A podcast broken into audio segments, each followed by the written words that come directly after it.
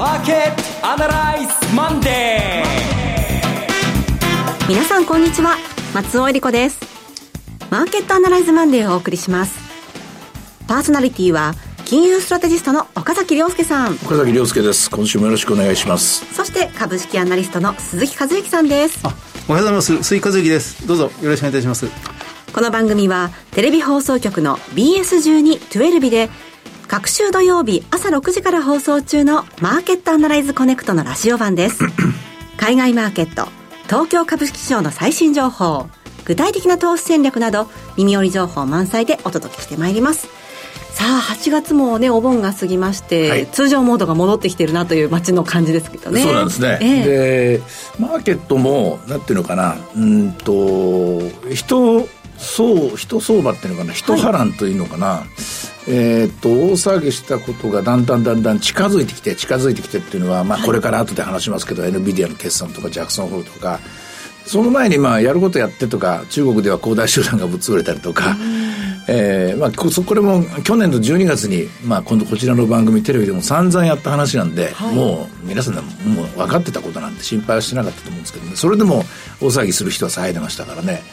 まあ、そんなことがいろいろあって8月夏がそろそろ終わりそうだ。終わりそうなんだけども暑い夏はまだ終わってくれないなという ね、今日この頃ですね。はい。午前中300円高大きい切り返しましたけどあの全面高に近いですがやっぱりまだちょっとそれでも下げてるところってのは決算悪かったところに集中してますね。岡崎さんからもありましたが今週はジャクソンホールありまして、ね、どういう展開になっていくのかこの後お話伺っていきますこの番組は株365の豊トラスティ証券の提供でお送りします今週のストラテジーこのコーナーでは今週の展望についてお話しいただきます。はい。今週に関して言うと、もう非常にシンプルな、あの、リバウンドに入ったかなと。要するにここまで、えー、そんなに下げ幅としては、6%ぐらいですからね、高値から見ると3万3700円から見て、そんなに大きい下げではないんですけれども、とりあえずリバウンドの形になっているかなと思います。これは日米ともにですね。はい、で、理由としては、まあ、材料が出尽くした、あるいは出尽くす今週ですね。ここだと思います。で、ここまでの材料っていうのはもうほとんどが悪い材料となってるんですよ。で、悪い材料っていうのは金利上昇であったりとか、中国の景気が悪化してるとか、まあ、こういう話ですね。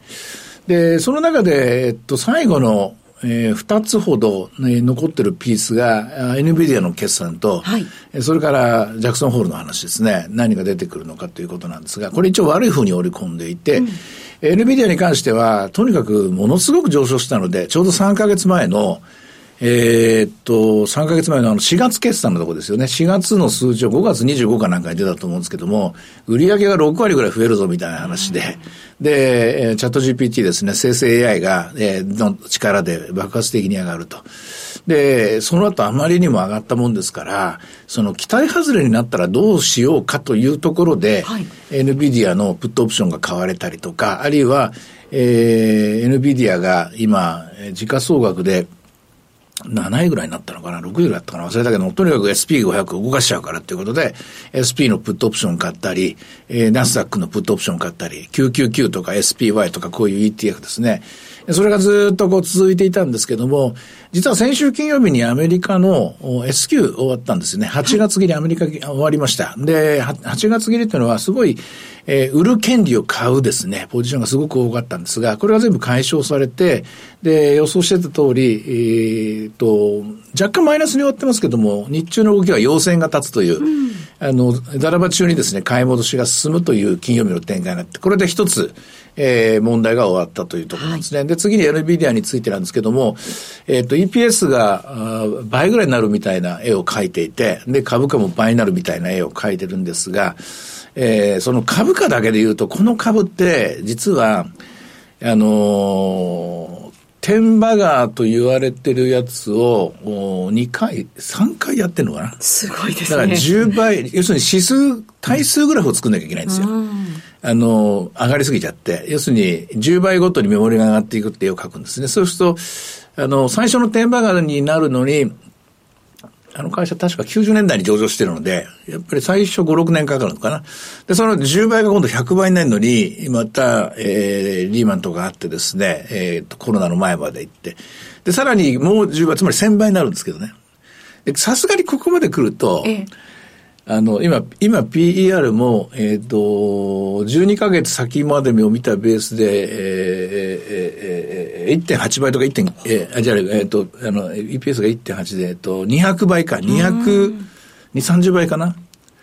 もう、もうどうでもいいんだ話ですよ。とにかく大きすぎて。変われすぎっていうのもここまで来るとですね、はい、もう視界から遠くて、もう宇宙にまで飛んじゃったみたいな絵なんですけども、で、えー、あこの詳しい話、グラフにしてみたい人は自分でダウンロードするか、えー、明日の CNBC の午前中の私の放送見てほしいんですけども、テスラの10倍ですよ、やっぱり。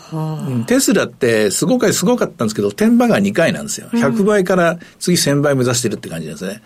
で、この天馬川を、えー、10×10 で100、100×10 で1000か。だから1、10、100、1000だから3回やってるっていうのは、これはですね、アマゾンだけですね。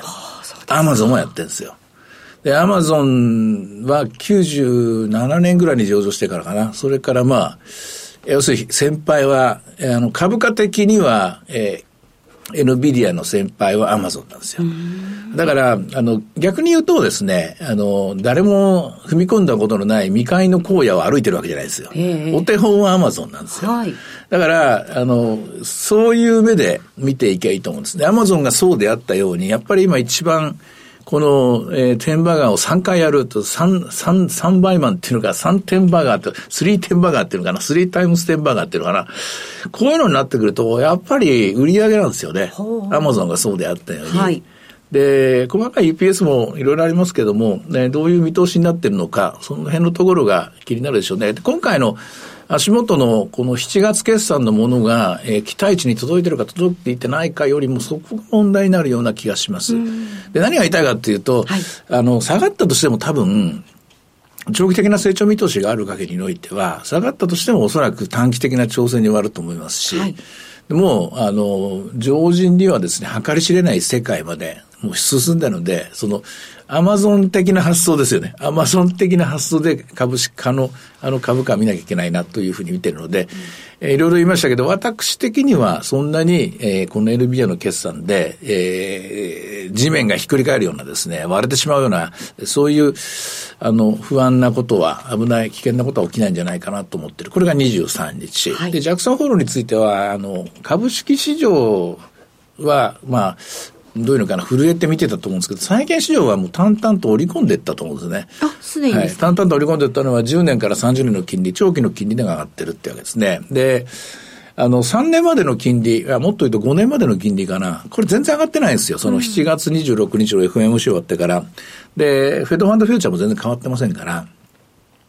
今金利が上がってるのは、あの、今までのえー、過去1年間我々が見ていた、まだまだ利上げするぞということに怯えて上がってるんじゃないですよね。えー、で今金利が上がってるのは、えー、やっぱり成長力が強すぎる。1.8%見通しだったけども2%あるんじゃないかとか、昔より2.5になったんじゃないのかと。で成長力が、潜在成長力が上がると、これ長期利上がりますから、で、ここを気にしてる。まあ、でも気にしてるんだけど、これを極めてまっとうな、成長が上がってるんだから、金利が上がるのは当たり前だから悪い金利上昇じゃない。これが一つ。でもう一つはですね、えっ、ー、と、この話を、えっ、ー、と、テレビ、アナライズとかでしてから、もう一回この土日、私の自由研究みたいなんですけども、調べたんですが、はい、えー、えっと、FF レートって6月に1回利上げやめたでしょ。はい。で、7月にまともになったでしょ。あれが効いてるような気がするんですよね。効いてきてる、もう、うん、あれが効いてきてるっていうのは、うん、あそこで市場はちょっと困惑したんじゃないかと思うんですよ。困惑したっていうのは、その、一回休んでまた上げた。ということは、やっぱり、ひょっとすると、例えば3回休んでまた上げるとかですね。5回休んでまた上げるとか、2年休んでまた上げるとかですね、そういうですね、ちょっとイレギュラーな想定外の状況があるんじゃないかなって思い始めてるもんですよね。で、その思い始めてることと並行して、これ表裏の関係になってるのが、やっぱり中立金利が上がるんじゃないのかなと。え中立金利が2.5。2.5っていうのは、やがては FF レート2.5に戻るというのが、6月までの FOMC メンバーの中央値、ドットチャートの目指してたことなんですけども、2.5がその着陸地点じゃない、2.5じゃなくて3.0じゃないか、あれは3.5じゃないかみたいな、そういう話が、これ自然とやっぱりこの、前回、一回休んでまた上げたっていうところから急速に広がってると思うんですね。でそこのリスクプレミアムを織り込んで、えー、10年金利の4.3とか、30年金利の4.4とかですね、これが今成立していると思うんですね。で、こういうことっていうのが、面食らってるのは当たり前で、例えば前回利上げの最終局面っていうのは、2018年の12月なんですが、最終局面の利上げの後、前回は長期金利は下がったんですよ。で、前々回の利上げの最終局面っていうのは2006年の6月なんですけども、この後も長期金利は下がったんですよ。さらにその前の利上げの最終局面というのは、えー、っと、2000年の5月なんですけども、この後も長期金利が下がったんですよ。さらにその前はというと94年なんですけども、全部下がってんですよ。つまり今まで我々が少なくとも現在マーケットでいろいろあの、戦っているプレイヤーたちが、まあ、私も含めて一番年配の人でも、おそらく90年代以降の記憶というか、はい、あの時こうだったっていう感じだと思うんですけど、その中中では、そういう状況の中では、その、これが最後の利上げだとすればですよ、最後の利上げだとフェドファンドフューチャーも3年までの金利もみんな言ってるんだけれども、しかし、長期金利だけは、その最後の利上げのパターンで動いてないんですよ。ここが困惑してるとこなんですよ。で、最後の利上げのパターンで動いてないっていうのの、えー、なぜそうなったかというと、一回休んでまた上げたってあそこだと思います。はい。で、こうなるとですね、時代ははるかに遡って、ボルカーの時代に戻らなきゃしょうがないんですよ。ボルカっていう人がそうだったんですよ。はい、利上げ終わったって言ったけど、いやいや、もう一回やるって言って、インフレを対峙するんですよ。あの、80年代の金融政策はそれなんですよ。で、80年代の金融政策になると、長期金利は右往左往すやっぱするんですよ、ね。はい。で、右往左往するんですが、最終的にじゃあ何が決着をつけるかというと、一つは景気後退です。うん、景気後退が来ちゃったら長期に下がります。もう一つは、これも当たり前のことなんですけど、こんだけ調べて出てきた結論がすっごい当たり前なんですけども、インフレが上がらなかったら下がります。まあまあそうですね。それです。結局そういうことなんですよ。はい長期金利が上がるには必ず理由があります。はい、で、潜在成長率が上がるのは金利の上昇トレンドですけど、潜在成長率でそんな急に0.5も1%も急に上がるもんじゃない。ゆっくり上がっていきます。で、そうなるとやっぱり、あの、短期的な変動、今回短期的に3.8から4.3まで0.5も上げちゃいましたから、0.5も急激に上がるっていうのは、やっぱり金融政策そのもの、えー、つまり軸ですね、ゼロ地点の金利が動くことが恐れてるんですけども、それを、そこで、えーえー、想起したのは、みんながイメージしたのは、あの、ボルカー時代の金融政策が取られるんじゃないかと。休んだけれどもまた上げる。終わったと思ったらまた始まるみたいな。そこを織り込んだと思うんです。ということは、ということは、やっぱりインフレを待つしかないです。インフレがおとなしくなっていけば、それは金融に終わる。えー、5%の金利は考えなくていい。せいぜい4.5でいい。この世界ですね。そうなってくると、アメリカの株式市場は、もういいのもう大丈夫もう大丈夫かなあ、進んでいいのでということで高値を取りに行くと思います。ジャクソンホールは今ちょっとお話っぽくナラティブにストーリーを作っていましたけども、まあ平たく言うとこういうことを突き詰める、これが構造、えー、世界経済の構造変化って言ってますけれども、はい、ここだと思いますね。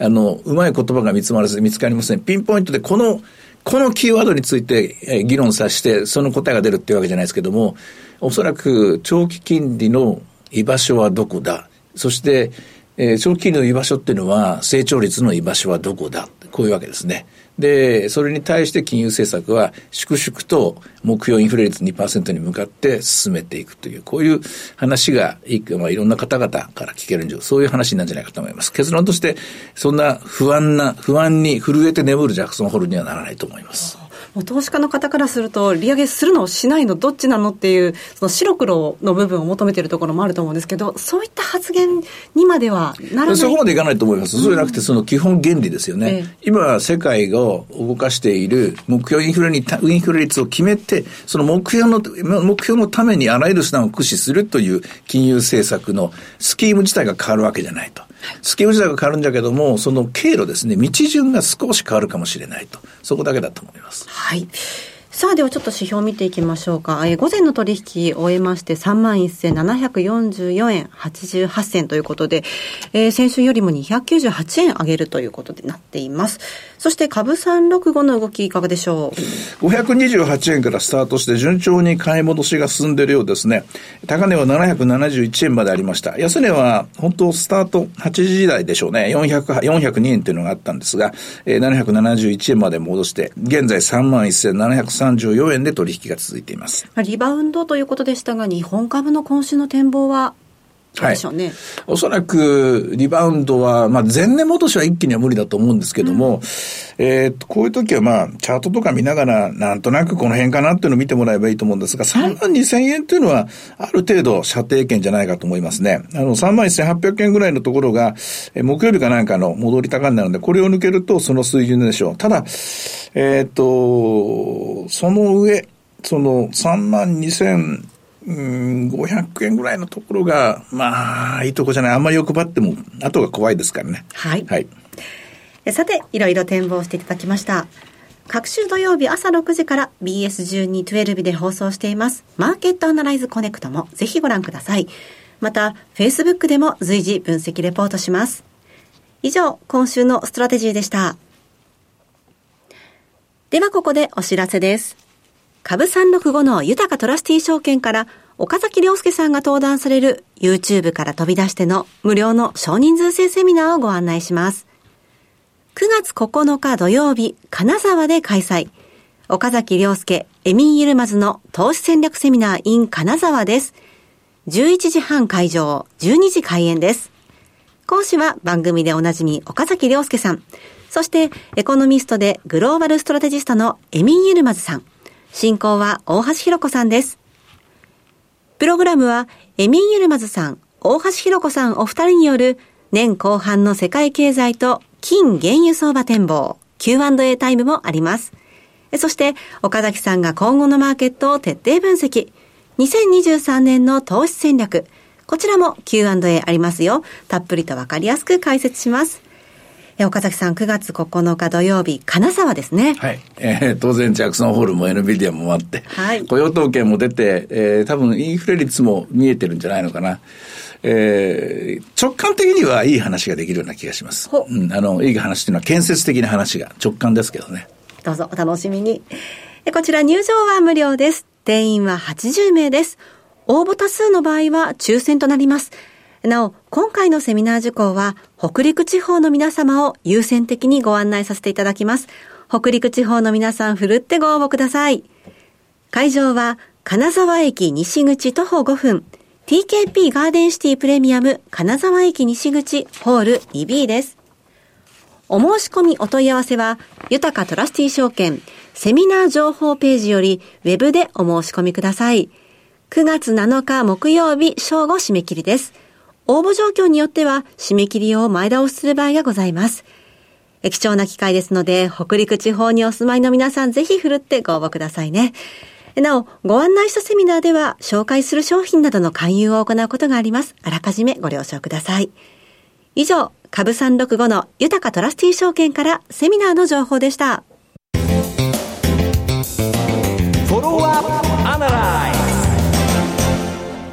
鈴木さんの今週の注目企業の時間です。お願いします。はい。あの、今週は、えっ、と、エバラです。エバラ製作所ですね。銘柄コーナー6361です。もうこれあの、ご存知のように、その水処理の、まあ、国内最大手、えー、水処理というか、この産業廃棄物処理、まあ、あの、平たく言えば、ゴミ焼却炉からスタートしてるんですけどね。まあ、そこから派生して、まあ、ポンプの、まあ、世界的なメーカーです。あの、設備投資が行われるところ、あらゆるところでこのポンプというものが使われて、それが、まあ、上下水道であったり、うん、あるいは半導体の製造工程でもこのポンプが使われる。まあ、真空の過程で半導体というのは作られていきますので、その時の真空ポンプが必要ですね。これ12月決算で、えっと、8月の、まあ、今回の決算発表で最後の最終ランナーとして8月14日に決算発表しましたが、はい、売上と営業利益がどちらも史上最高利益を更新してきたという会社です。であの、まあ、今回の決算はたくさんの企業出ましたが、今見ていて、やはり主力という中で、このエバラがやっぱり一番良かったなというふうに思いますね。はい、あの、その数字が良かったっていうのは、で、まあ、中間期、第二四半期で売上が、うん、プラス16%、3638億円になって、で、営業利益もプラス24%、337億円。まあ、どちらも史上最高を更新したという状況です。あの、まあ、数字が良かったというよりも、やっぱり戦略そのものがすごくマッチしてるなと。で、PBR でいうと今1.78倍、1.8倍弱というところですね。はい、で、あの、PER が11倍ちょっと。で、配当利回りが2.9%で、えー、ROE が14%ぐらいあるという会社なんですが、要は今、多くの企業が PBR1 倍を回復する。あるいは今1倍乗せたばかりの企業がこれを1.5倍とか2倍に引き上げていくということを、まあ、試みてるとか、努力しているところですが、エバラが示している、その、まあ、経営戦略とか、そういうものが、まあ、一つの答えを示しているような感じがするんですね。はい、エバラのようにやっていくと、まあ、ある種の会社ということになっていくんですが、まあ、全部が全部じゃないかもしれませんけど、製造業に関しては、うん、まあ、非常にこの目安になるんではないかなというふうに思います。で今回のエバラの決算は、まあ、今期からあの、セグメントを変えてますんで、はい、まあ、前年との比較がちょっとなかなか難しいんですが、一番伸びてるのは、えっと、これは建築産業の部分が、あの、伸びてます。あ、一番、すみません。一番伸びてるエネルギーです。はい、これアメリカで LNG の基地が、まあ、相当今、あ増産されている、増発されている。大量に発注が出ているようで、それの前の期に少し落ち込んだのが、大型の石油化学プラントと LNG のプラントが相当伸びていて、そのエネルギー部門向けのコンプレッサーとか、やっぱりこのポンプなんですが、それが今回一番伸びているということですね。えー、事業部門の営業力が7割伸びたということです。それから次に伸びているのが、その建築産業という、まあ、これもビルなんかの冷熱ポンプと言われるものが伸びてるんですが、はい、営業力で40%ぐらい伸びている。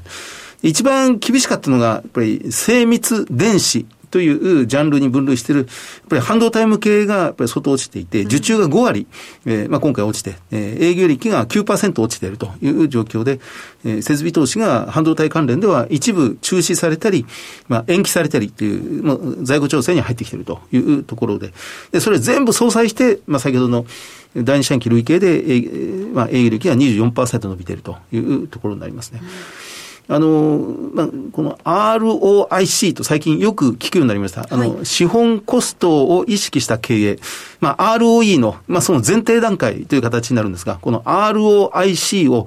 10%以上に引き上げていく。まあ、その結果として、あの、エバラの ROE は14%まで伸びてきているということなんですが、その ROIC を、まあ、各事業部門ごとに伸ばしていくっていう、まあ、言葉にするとなかなか、あの、うまく説明できないんですけど、まあ、このあたりの作戦というか、はい、事業プランが一つ一つ軌道に乗ってきているというのがこのエバラですね。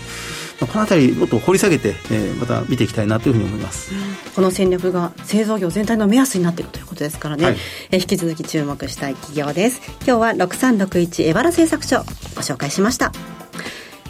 さてマーケットアナライズマンデーはそろそろお別れの時間ですここまでのお話は岡崎亮介と鈴木和之と松尾恵理子でお送りしました。